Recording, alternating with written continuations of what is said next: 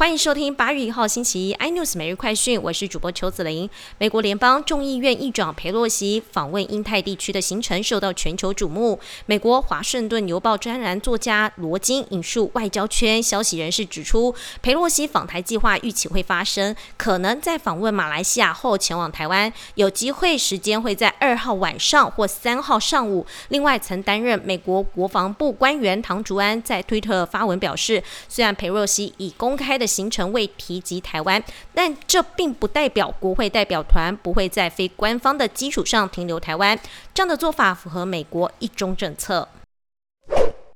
佩洛西率团访问亚洲，中国数次强硬警告美国，中国军队不会坐视不管，加剧台海紧张局势。半导体龙头台积电董事长刘德英今天接受美国有线电视 CNN 访问，被问及中国如果侵犯台湾对台湾的经济影响，尤其是护国神山台积电如果被中国拿下，恐怕会威胁全球晶片供应。刘德英说，台积电倚重的是世界各地的供应链，如果以武力夺取台积电生产将停摆，也将威胁中国获取高阶晶片，导致中国。经济混乱。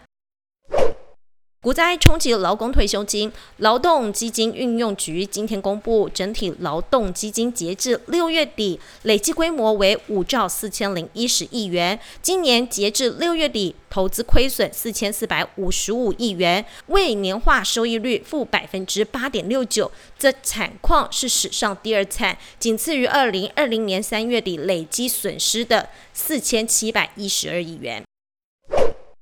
有糖吃又有钱拿，这是何等梦幻的工作！加拿大 Candy Fun House 在找糖果长，年薪约台币两百三十八万元。糖果长将是首席试吃员，每月试吃大约三千五百种产品味道，平均一天试吃大约一百一十三种糖果，而且年满五岁就可以应征。报道也提醒，这个职位很可能会让人食糖过量，增加第二型糖尿病和心脏病的风险。更多新闻内容，请锁定有线电视。四八八十八 MOD 五零四三立财经台 iNews 或上 YouTube 搜寻三立 iNews。